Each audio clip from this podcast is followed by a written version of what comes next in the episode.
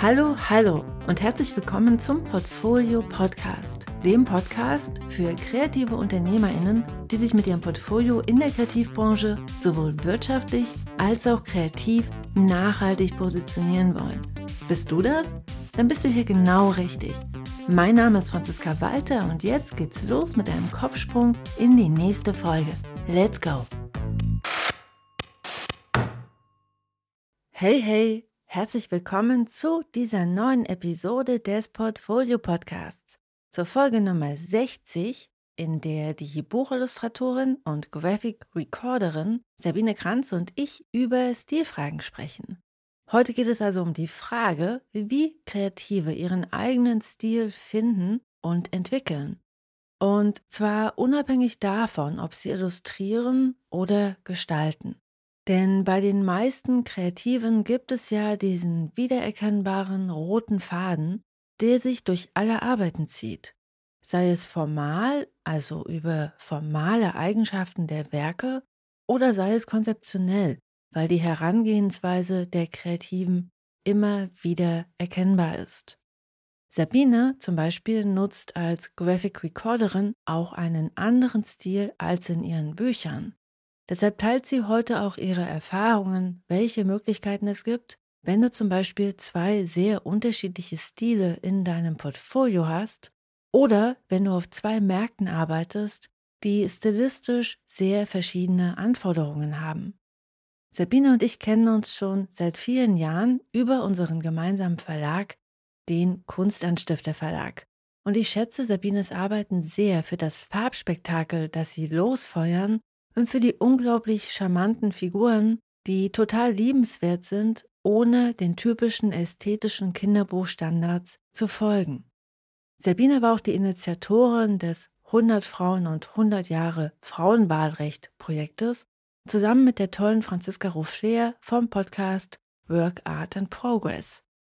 Das 100 Frauen 100 Jahre Frauenwahlrecht Projekt zeigt 100 starke Frauen, die den Weg geebnet haben zum Frauenwahlrecht, das im Jahr 2018 ja seinen erst 100-jährigen Geburtstag gefeiert hat.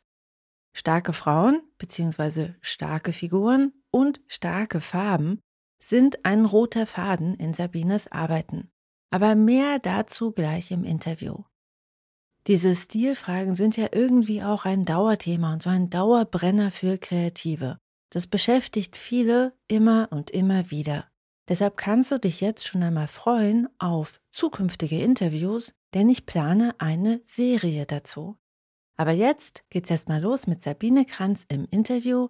Viel Spaß dabei und let's go!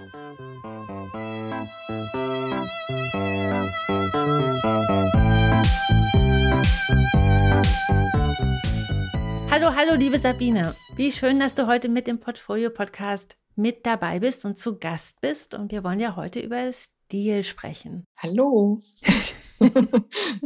ich freue mich sehr, dass du da bist, weil ich persönlich habe in den letzten Jahren sozusagen dich und deine Arbeiten immer wieder so, ich will jetzt nicht sagen beobachtet, weil das klingt so, als ob ich dich die ganze Zeit mit so Fernglas beäugt habe. Das war nicht so, aber mir ist halt, genau. Aber mir ist einfach aufgefallen, dass du dass dein Stil immer sicherer geworden ist. Und ich habe mich, hab hab mich mehrfach dabei beobachtet, wie ich so dachte, hm, ja, Sabine. und deswegen habe ich dich eingeladen, weil ich einfach neugierig bin, wie du das so empfindest, wie du so deinen eigenen Weg zu deinem Stil beschreiben würdest und, und was Stil überhaupt für dich bedeutet. Und vielleicht können wir ja mal anfangen. Vielleicht kannst du uns, also den HörerInnen und mir, vielleicht als Einstieg mal erzählen, wie du überhaupt Buchillustratorin geworden bist, wie dein Weg so war. War das ein gerader Weg oder gab es da so Umwege und Abzweigungen? Erzähl mal. Ja, gerne. Also ich würde sagen, ähm, an sich war der Weg relativ gerade, weil ich gleich Grafikdesign studiert habe oder visuelle Kommunikation. Und da könnte man ja sagen, das ist ein gerader Weg, aber innerhalb dieses Studiums gibt es ja ganz viele Abzweigungsmöglichkeiten und auch nach dem Studium. Bei uns war das zumindest so, dass man da ins Berufsleben geworfen wurde, wo ich eigentlich dachte, oh, ich bin ja noch gar nicht fertig. Ich weiß ja gar nicht, was ich genau machen will. Und deshalb äh, würde ich sagen, es ist eher eine long and winding road. Als Kind habe ich natürlich auch gerne gelesen und äh, gezeichnet und selber Geschichten geschrieben, wie halt die meisten Illustratorinnen. Und auch ich habe jetzt gerade zwei junge Praktikantinnen und ich habe die auch gefragt, was bedeutet denn Illustration? Was fällt euch denn da ein? Was kann man denn damit machen? Und dann haben die natürlich sofort gesagt, Kinderbuch. Mhm. Aber es gibt ja auch noch andere Möglichkeiten. Und im Studium zum Beispiel hatte ich total Spaß an Plakaten. Also ich habe ähm, gerne so Wortbildmarken gemacht und auch eine Idee auf den Punkt gebracht, also eher so kräftig gearbeitet ähm, mit Linolschnitt und Siebdruck. Und dann habe ich auch noch ein halbes Jahr bei Edelmann in Stuttgart studiert.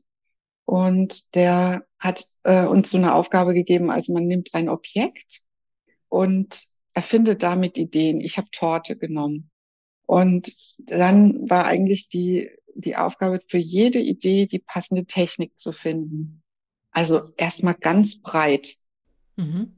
zu illustrieren. Also manche sind dann natürlich gelungen, manche nicht so gelungen. Und dadurch hat man eigentlich auch so ein bisschen rausgefunden, das ist so meins und das ist jetzt nicht so meins oder das kann ich gut und das fällt mir total schwer. Dann haben wir Figuren bearbeitet, also Cowboy, Prinzessin, Königin das fand ich eigentlich auch eine total spannende Sache. Und da kommt man ja auch darauf, will ich es jetzt eher niedlich, will ich es eher jetzt plakativ. Aber also ich habe das alles gemacht und, und ich wusste danach aber immer noch nicht, will ich jetzt eher niedlich, will ich jetzt eher plakativ oder will ich beides? Mhm. Dann habe ich eben erstmal in der Werbung gearbeitet und habe gedacht, ja, Typografie ist auch voll spannend, finde ich auch cool. Aber eigentlich wollte ich schon Illustratorin werden. Dann habe ich so halb selbstständig gearbeitet, habe ich dann für eine Agentur als feste Freie gearbeitet und daneben selbstständig. Habe dann erstmal alles Mögliche gemacht, also so Zeitschriften, Illustrationen, so ein Spiel- und Spaßteil habe ich ganz viele Jahre lang gemacht für eine Zeitschrift. Und dann kam ich irgendwie, glaube ich, ins Schulbuch rein. Dann habe ich lange Cover gemacht, aber ich glaube, mein Stil war auch viele Jahre lang zu kräftig für Kinderbuch. Okay. Und ich habe dann versucht, mich so ein bisschen anzupassen an an das, was damals so so in war. Und, und dann habe ich gemerkt, nee, das ist auch nicht so meins. Also ich habe immer alles Mögliche gemacht, aber ich hatte irgendwie so das Gefühl, ich schwimme so ein bisschen. Und was hat dir dann geholfen, sicherer in deinem Stil zu werden? Oder besser gesagt, vielleicht auch die Frage, fühlst du dich heute sicher in deinem Stil? Also ich, ich habe das Gefühl, die letzten Jahre hat sich das immer mehr entwickelt, so wie du es eigentlich auch sagst. Ein Ding war Photoshop. also das, das war, glaube ich, so eine große Veränderung vorher. Auf dem Papier hatte ich manchmal so das Gefühl, ja, so ich muss so vorsichtig sein. Und bei Photoshop, das hat mir unheimlich viel Freiheit gegeben. Also auf Ebenen zu arbeiten, Farben auszuprobieren, Farben zu überlagern und so. Das hat mir total Spaß gemacht.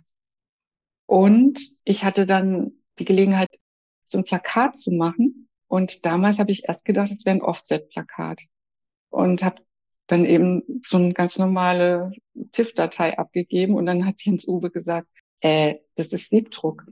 Das sind viel zu viele Farben, das geht so gar nicht. Und dann habe ich gemeint, oh Mist, das wusste ich gar nicht. Und er, ja, da musst du wohl einen neuen Entwurf machen. Und dann habe ich das umgearbeitet in vier Farben und Farbauszüge und habe mit den eben mit diesen Farbüberlagerungen noch gearbeitet. Ja, und da habe ich gemerkt, ja, das habe ich schon so lange nicht mehr gemacht. Das finde ich eigentlich voll gut. Und dann hatte ich die Gelegenheit, ein paar Bücher zu machen. Also ich habe erst mal ein Buch gemacht, Raumschiff der kleinen Forscher für Rowold. Und da haben wir auch mit zwei Echtfarben gearbeitet und ich musste das auf die Kanäle verteilen, also zwei Kanäle anlegen für die, äh, für die Farben. Und da habe ich gedacht, ja, das ist eigentlich eine, eine tolle Möglichkeit zu arbeiten. Und durch die Beschränkung auf diese wenigen Farben entwickelt man sich weiter und man findet Lösungen, die man sonst vielleicht ohne diese Beschränkung anders gelöst hätte. Und dadurch wird eigentlich alles klarer.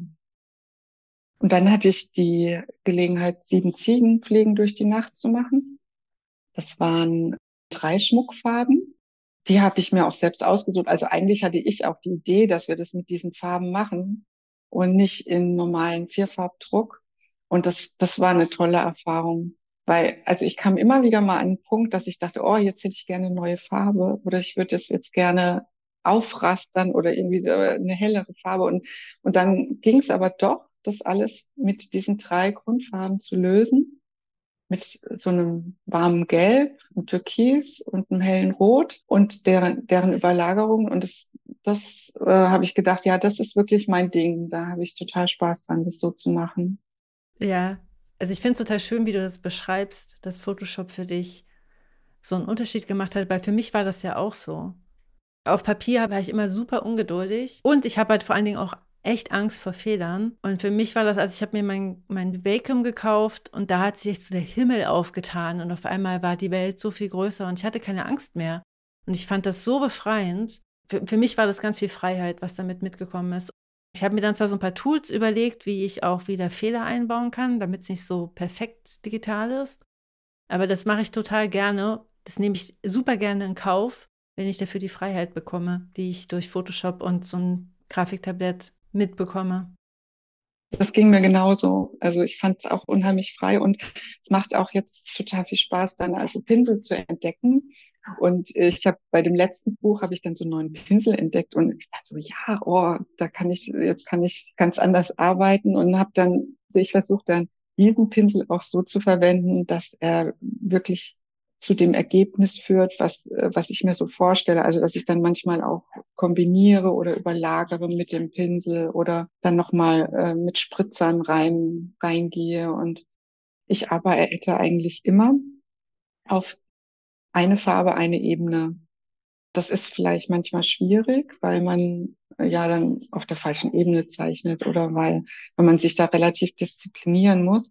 Aber ich finde, es hat einen Vorteil, man kann dann zum Beispiel die Farbe ein bisschen ändern noch zum Schluss, wenn man, wenn man nicht ganz zufrieden ist. Und es hat einen Vorteil, also man beschränkt sich halt wirklich, ich, ich sag vorher, ich nehme nur diese drei oder vier Farben für dieses Buch. Dadurch beschränke ich mich vorher und ich finde, das Ergebnis wird dadurch besser.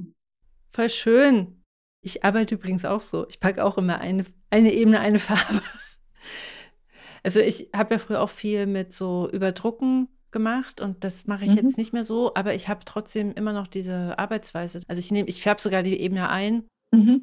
mit einer Ebeneneinstellung und dann ist das, dann brauche ich nicht mehr, noch nicht mehr darauf achten, dass ich die richtige Farbe wähle, sondern es ist immer die richtige Farbe. Ah, okay. Mhm. Und das finde ich auch eine gute Limitation. So. Ja. Also im Prinzip könnte man dann ja von allen Arbeiten, die du jetzt machst oder die ich jetzt mache, kann man eigentlich einen Siebdruck machen. Hm. Hm? Weil ja. Ja. was, was ist denn Stil für dich? Also jetzt mal so als, ich weiß, das ist eine sehr große Frage, aber wenn du das mal so beschreiben müsstest, wie würdest du Stil einem Menschen erklären, der überhaupt keine Ahnung von Illustration hat? Ja, ist wirklich eine große Frage. Also ich denke, das ist auch eine Frage der Persönlichkeit. Wer bin ich oder wer will ich sein? Bin ich ein positiver Mensch?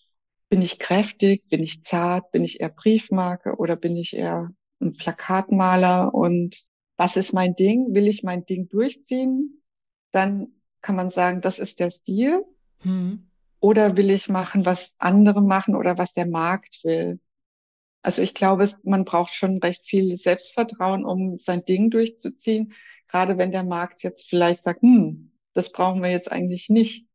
Also, und ich glaube, das, das geht halt auch ganz vielen Illustratorinnen so. Also man braucht ja irgendwie eine Bestätigung man braucht natürlich Geld. Man braucht ja Jobs. Und ich finde, das ist immer so dieses Zweischneidige. Einerseits hat man total Spaß, sein Ding durchzuziehen. Und andererseits braucht man natürlich auch die entsprechende Anerkennung und das entsprechende Jobvolumen. Ne? Ja, definitiv. Wie war das denn für dich? Weil zum Beispiel, was dein Stil für mich ausmacht, ist, dass der ist sehr grafisch und sehr, sehr kräftig von den Farben. Mhm. Und zwar niedlich, aber irgendwie dann eben doch relativ reduziert, was ich für Kinderbuch, und du arbeitest ja viel im Kinderbuch, sehr ungewöhnlich finde. Wie war das denn für dich? Weil normalerweise ist es ja so, dass umso weniger kommerziell der Stil ist, umso schwieriger ist ja auch so mhm. der Weg zur Wirtschaftlichkeit, also dass man da, da, damit dann irgendwann auch Aufträge bekommt. Ja, mich hat's ehrlich gesagt auch gewundert.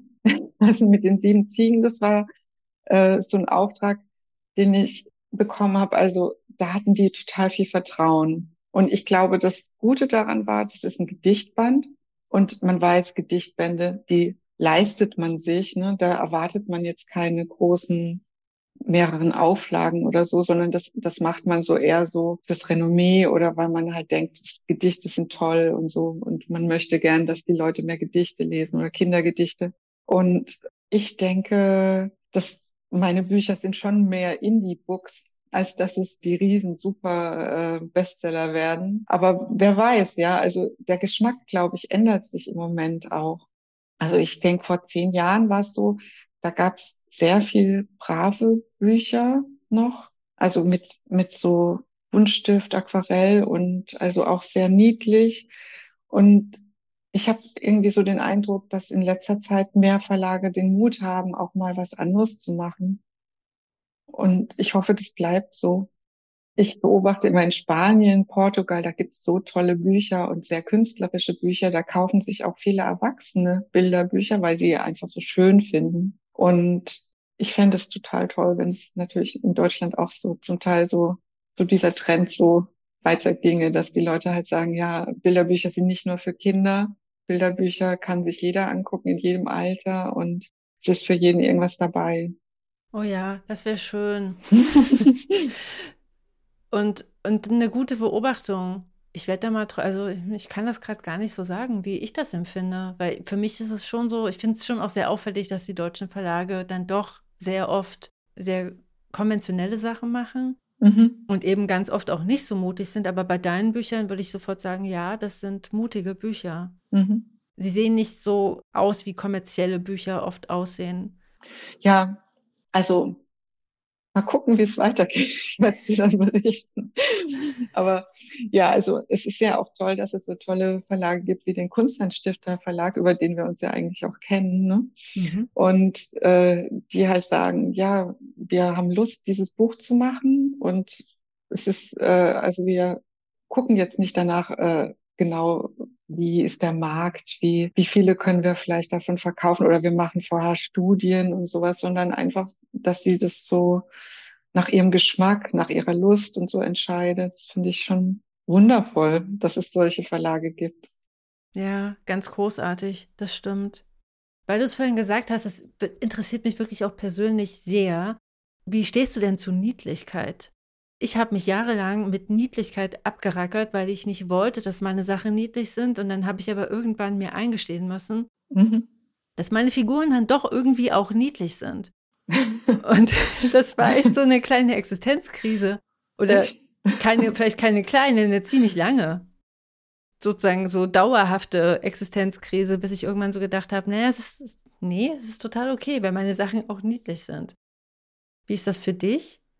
Ja, ich glaube, gegen Niedlichkeit ist keiner gefeit. Irgendwie findet man ja selber Sachen auch oft niedlich oder ob es jetzt ein kleiner Hund ist oder ein Emoji oder irgendwas. Also ich finde, es ist nicht schlimm, wenn was niedlich ist. also meine Figuren sind schon auch niedlich. Also vielleicht anders niedlich, als äh, jemand anderes das sehen würde, aber ich finde sie eigentlich schon auch niedlich. Also stehe ich dazu. okay.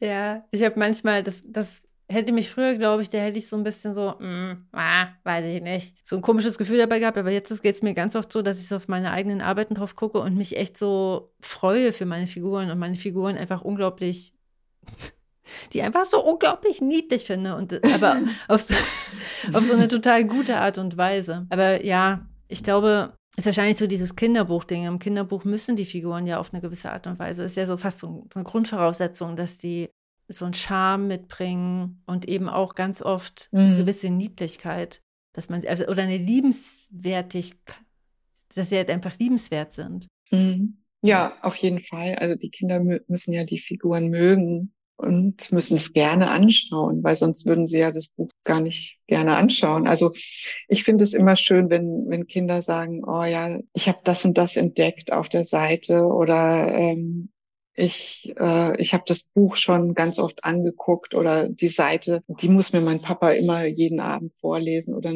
also ich habe ja vor kurzem das Zahlenspektakel gemacht und das ist jetzt nicht so ganz reduziert, also es ist schon recht wimmelig auf vielen Seiten. Und das finde ich halt auch toll, wenn, wenn Kinder dann ihre Welt da drin entdecken können. Also es ist ja jetzt, ich habe es gezeichnet und ich habe was vorgegeben, aber ich finde es halt schön, wenn Kinder dann dann noch weiterdenken und weiter gucken und, und vielleicht ihre eigenen Geschichten dann noch damit erfinden. Das finde ich irgendwie auch total schön. Voll gut. Du hast ja vorhin gesagt, dass Stil für dich auch ganz viel mit der Persönlichkeit zu tun hat. Wie, wie erkennst du dich denn in deinem Stil wieder? Ja, also ich bin eigentlich schon auch, also das habe ich ja vorhin erzählt, dass ich früher mal so ein bisschen so hin und her geschwankt habe. Will ich mich jetzt da so anpassen und will ich auch niedlich und, und, und zart werden? Und dann habe ich einfach gemerkt, ich bin nicht so zart. Also ich finde es einfach schön, kräftige Figuren, auch ähm, kräftige Frauen oder äh, Mädchen und Figuren, die, die halt so Power haben. Das finde ich schön. Und ich, ich möchte halt auch gerne ähm, so nach außen so eine positive Stimmung strahlen. Auch es können natürlich auch ernste Themen sein, aber irgendwie kommt man ja immer nur wieder raus aus diesen ernsten Themen, wenn man auch Kraft und Mut hat. Und so möchte ich gern sein. So bin ich natürlich nicht immer, aber so möchte ich gern sein und so möchte ich halt auch gerne den Kindern oder den Erwachsenen, die halt meine Illustrationen sehen, äh, zeigen, so eine Power geben. Ja, und wie ist das eigentlich? Du, du arbeitest ja in verschiedenen Bereichen, also mhm. so, sowohl im Kinderbuch als auch im Editorial und du arbeitest ja auch mit deinen KollegInnen Florence und Stefan unter dem Namen ThinkPen mhm. als Graphic Recorderin. Wie ist es denn da mit Stil? Also so, du hast ja unterschiedliche Standbeine. Wie stellt sich da dein Stil dar? Ist das immer das Gleiche oder gibt es so einen roten Faden, der alles zusammenhält? Oder hast du da wirklich ganz verschiedene, sozusagen Dr. Jekyll und Mr. Hyde mäßig verschiedene Personas? das, äh, ja, ich glaube, es gibt schon einen roten Faden, also zumindest bei Kinderbuch und Editorial. Da würde ich sagen, ist der Stil schon erkennbar, dass, dass es zusammenhängt. Und es wird ja auch ganz ähnlich gemacht. Für Editorial ist es halt dann eine kleinere Aufgabe und eher vielleicht auf den Punkt, ein bisschen abstrakter. Aber ich denke, da, da finde ich mich in beidem wieder. Also ich könnte jetzt zum Beispiel alle Editorial-Sachen und die Kinderbücher vermischen und ich würde sagen, ja, es passt trotzdem. Mit dem Graphic Recording ist es schon ein bisschen anders, weil es ist ja was Schnelles. Man muss auf den Punkt jetzt gleich was zeichnen und kann nicht vorher groß überlegen. Und das finde ich eigentlich auch eine ganz gute Herausforderung. Also das, das hilft, keine Angst zu haben, eben mal was aus Platz zu zeichnen. Das habe ich dadurch gelernt. Also einfach anzufangen und was zu machen und auch wenn es jetzt nicht so perfekt ist und so und wenn wenn die Idee stimmt, auch wenn jetzt zum Beispiel der Arm ein bisschen zu dünn ist oder das Bein irgendwie äh, ver verquer oder irgend sowas, das ist nicht so schlimm. Hauptsache also, dass dass es rüberkommt, was in dieser Sitzung gesagt wurde und vielleicht auf eine humorvolle Weise mit einem Blick von außen, dann sehen die Leute sich das gerne an, sehen auch ihre eigene Sitzung interessanter und vielleicht äh, auf eine andere Weise. Und das bleibt dann besser im Gedächtnis. Das ist ja der Sinn des Graphic Recordings. Und die Ideen sind natürlich nicht so ausgereift, als wenn man das im, im Atelier sich ein paar Tage Gedanken drüber macht. Und auch die Ausarbeitung ist natürlich nicht so. Aber das macht auch voll Spaß. So schnell. Diese schnellen Arbeiten, das mache ich eigentlich auch sehr gerne. Und ich finde es also zumindest zu meiner Persönlichkeit passt es auch ganz gut, verschiedene Sachen zu machen. Und ich finde es eigentlich auch voll schön, immer wieder eine andere Aufgabe zu haben, was ganz anderes anzufangen, eine andere Firma kennenzulernen oder einen Text äh, über ein psychologisches Thema oder ein Ernährungsthema und dann wieder ein Bastelbuch für Kinder zu machen. Also das finde ich eigentlich voll schön. Und was wir vorhin hatten, es verschränkt sich natürlich wirtschaftlich so besser. Weil im Kinderbuch ist es halt schon so, dass man nicht so viel verdient, vor allem wenn man sich halt sehr viel Mühe gibt und es halt auch gut machen will, dann ist es ja klar, dass man jetzt nicht so sagen kann, ja, hier für diese Seite kriege ich so und so viel und ich darf so und so lang brauchen und länger nicht, sondern irgendwie, es macht ja nur Spaß, wenn man dann auch hinterher zufrieden ist mit seiner Arbeit. Und deswegen gebe ich da eigentlich immer viel mehr rein, als es eigentlich wirtschaftlich notwendig wäre. Ne? Und insofern ergänzt sich das ganz gut. Das Graphic Recording wird gut bezahlt, hat vorher ein paar Tage Vorbereitung oder einen Tag zumindest, dann macht man den Job und kann hinterher die Rechnung schreiben. Das ist auch ein sehr großer Vorteil. Und Editorial, das ist auch so, dass man ja relativ schnell fertig ist. Also man macht zwei, drei Illustrationen, dann gibt man sie ab. Und beim Buch, das zieht sich ja oft ein halbes Jahr oder manchmal sogar noch länger. Ja, ja, ja, voll gut, dass du das sagst, auch mit der Wirtschaftlichkeit. Ich, ich persönlich bin ja auch eine große Freundin von verschiedenen Standbeinen. Ich glaube einfach, dass das eine total sinnvolle Angelegenheit ist für sehr, sehr viele Kreative. Hm. Wie, wie machst du denn das? Ich weiß einfach, dass jetzt ganz viele HörerInnen darüber nachdenken, aber wie funktioniert das denn dann mit Stil? Also wenn sozusagen die verschiedenen Standbeine unterschiedliche Stilistiken haben. Also du hast ja gemeint, Kinderbuch und Editorial passt total gut zusammen, aber mhm. Graphic Recording ist einfach was anderes. Mhm. Wie regelt ihr das so? Also du und deine KollegInnen, wie löst ihr diese Stilfrage mit diesen verschiedenen Angeboten? Mhm. Ähm, wir haben eine eigene Webseite für Graphic Recording. Also ich vermische das nicht mit meiner persönlichen Webseite. Und im Graphic Recording Stil würde ich sagen, dass zum Beispiel Florence und ich ähnlicher sind als Stefans Stil, aber es trotzdem passt alles drei eigentlich ganz gut zusammen, finde ich. Also wenn jetzt ein Kunde uns anfragt, dann entscheiden wir ja immer spontan, also je nach Zeitverfügbarkeit oder wer jetzt länger keinen Job hatte, derjenige nimmt den Job und das ist dann kein Problem in der Regel. Also manchmal wünschen sich Leute vielleicht eine Person, aber eigentlich in der Regel ist das in Ordnung. Und wir können uns da relativ anpassen und sind da auch jetzt sehr kundenorientiert. Also wenn jetzt jemand sagt, er will eine äh, irgendein Motiv, was man vielleicht selbst nicht so gut findet, also dann würden wir das natürlich machen. Oder es gibt mal bei Dialogbildern, das sind Bilder, die man äh, im Atelier zwar macht, also auch kann man auch digital machen, aber immer in ganz viel Absprache mit dem Kunden. Das sind oft so Leitbilder oder Reisen, also wie man jetzt von einem Punkt zum nächsten gekommen ist und Unternehmensphilosophien. Und da gehört halt viel Absprache dazu. Das ist so eine ganz andere Art von Arbeit. Da bin ich wirklich sehr kundenorientiert, dass ich dann halt auch sage, ja, wenn der jetzt das will, dann mache ich das. Und im Kinderbuch oder auch beim Editorial ist man dann eigentlich sehr viel freier. Und es wird ja auch eine ganz andere Leistung eingekauft. Mhm. Dann kauft ja jemand, er will den Stil, den ich jetzt habe, den will er auch gerne haben und will eigentlich gar nicht so viel dazu sagen oder, oder mich beschränken da drin, sondern will ja, dass ich zu dem Text die passende Idee und das passende Motiv finde. Und ich glaube, die meisten wissen auch, je mehr Freiheit man da hat, desto besser wird's dann auch. Und sozusagen die Lösung ist, du hast eine eigene Webseite für deine Kinderbuch- und Editorial-Sachen mhm. und das Graphic Recording findet man unter thinkpan.de und es ist einfach ganz klar voneinander getrennt. Genau, wir haben auch auf Instagram einen eigenen Account für ThinkPan und, äh, und ich habe auch einen eigenen Account für meine Sachen. Voll gut.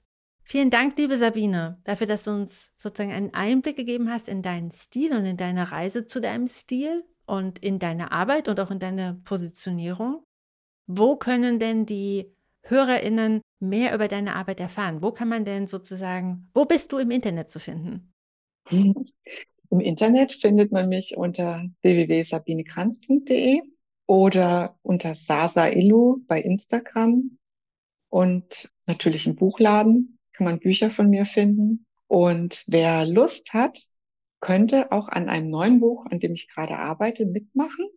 Und zwar soll, ist der Arbeitstitel dazu Gemüsefreunde. Und es soll im Kunstanstifter Verlag 2024 erscheinen. Ich suche da noch tolle vegetarische, vegane Rezepte, Lieblingsrezepte, die ihr vielleicht schon ganz oft gemacht habt und die ihr Lust hättet, auch mit anderen zu teilen.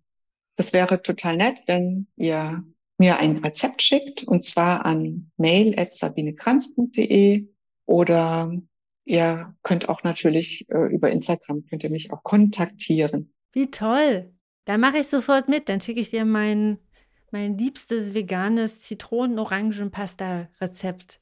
Oh, das klingt, klingt aber lecker. Ja, ist gerade mein, mein absoluter Favorite. Das, was ich vom Prinzip ständig mache. Mhm.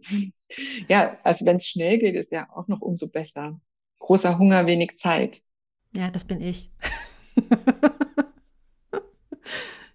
Sehr schön. Ja, gute Idee. Also sozusagen alle, die Gemüserezepte haben und die gern teilen möchten, die schicken sie dir. Und was passiert dann damit? Dann illustrierst du sie. Genau. Also ich äh, ordne die erstmal in verschiedene Kategorien. Und also es gibt auch eine Kategorie für Desserts, also mit Obst, Gemüse. Es gibt sogar einen Zucchini-Kuchen im Buch. Es gibt eine Kategorie für Essen mit Freunden, Kochen für Freunde oder Kochen mit Freunden und für schnelle Rezepte wie dein Lieblingsrezept anscheinend. Und dann illustriere ich die. Und es gibt auch noch die Möglichkeit, einen persönlichen Tipp abzugeben, also zu sagen, das kann man gut vorbereiten oder ich mache das am liebsten dann und dann oder ja, ich friere die Hälfte ein oder keine Ahnung, was für ein Tipp ihr habt. Und jeder, der mitmacht, bekommt ein Buch. Oh, wie toll. Wenn das mal kein guter Grund ist, ein Rezept einzuschicken. Vielen Dank, Sabine. Ich hoffe, dass wir uns bald mal wieder auch in echt sehen. Ja, das hoffe ich auch. Vielleicht komme ich ja mal nach Finnland, wer weiß. Ja, komm mal nach Finnland zu Besuch, dann gehen wir zusammen in die Sauna. Bis dann. Bis dann. Tschüss.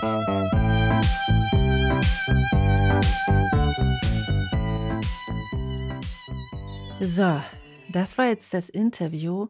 Nachdem ich das Interview geschnitten habe, ist mir so bewusst geworden, dass diese Niedlichkeitsfrage ja auch wahrscheinlich etwas damit zu tun hat, mit dem Aspekt von Stil, den Sabine erwähnt hat, nämlich wer möchte ich sein? Und in den Jahren, in denen ich mich mit dieser Niedlichkeitsfrage so auseinandergesetzt habe, wollte ich definitiv nicht niedlich sein. Und vielleicht ist das ja eine Frage oder eine Thematik, mit der sich junge Frauen tendenziell eher auseinandersetzen müssen, vielleicht auch. Aber ich fand das eine schöne Beobachtung, wie viel der Stil dann am Ende doch mit mir als Person zu tun hat. Wie ist das denn bei dir? Wie geht's dir jetzt damit? Was hast du aus dem Gespräch für dich mitgenommen? Kannst du so aus dem Stand sagen, was dein Stil ist und was deinen Stil ausmacht? Und wie viele Stile hast du in deinem Portfolio? Und wie gehst du mit ihnen auf deinem Webportfolio, also auf deiner Webseite um? Trennst du sie vielleicht sogar auf zwei verschiedenen Webseiten oder mischst du sie einfach zusammen auf einer? Und welche Erfahrung hast du damit gemacht? Teile deine Erkenntnisse und deine Erfahrungen sehr gern unter dem Podcast oder direkt unter dem Blogartikel oder auf mhm, Instagram. Und damit wünsche ich dir alles Liebe. Wir hören uns wieder nächste Woche. Ich freue mich auf dich. Bis dahin. Tschüss.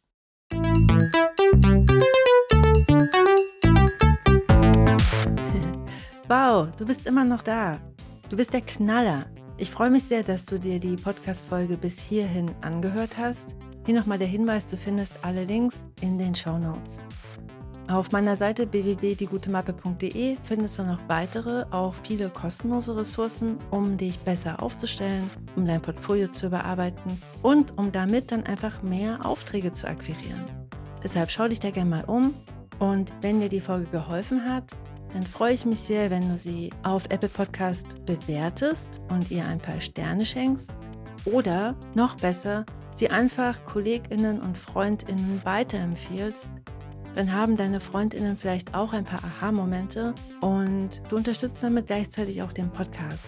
Denn Weiterempfehlungen und Rezensionen und Sterne sorgen dafür, dass der Algorithmus versteht, dass der Podcast Relevanz hat für Gestalterinnen, Designerinnen und Illustratorinnen.